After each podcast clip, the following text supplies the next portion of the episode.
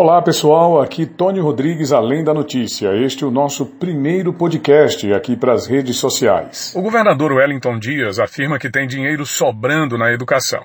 Por isso, pede ao Supremo Tribunal Federal que parte dos recursos do Fundeb seja usado no combate ao coronavírus. Difícil de entender, difícil mais ainda de explicar.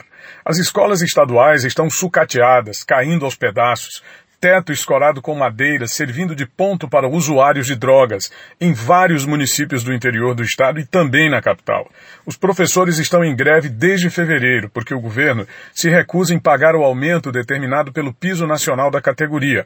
Diante de todo esse quadro pandêmico governamental que afronta a própria pandemia, o governador tenta enfiar a mão no dinheiro do Fundef com uma mentira que se parece muito com ele dinheiro sobrando na educação e vergonha faltando na cara de muita gente. Tony Rodrigues, além da notícia.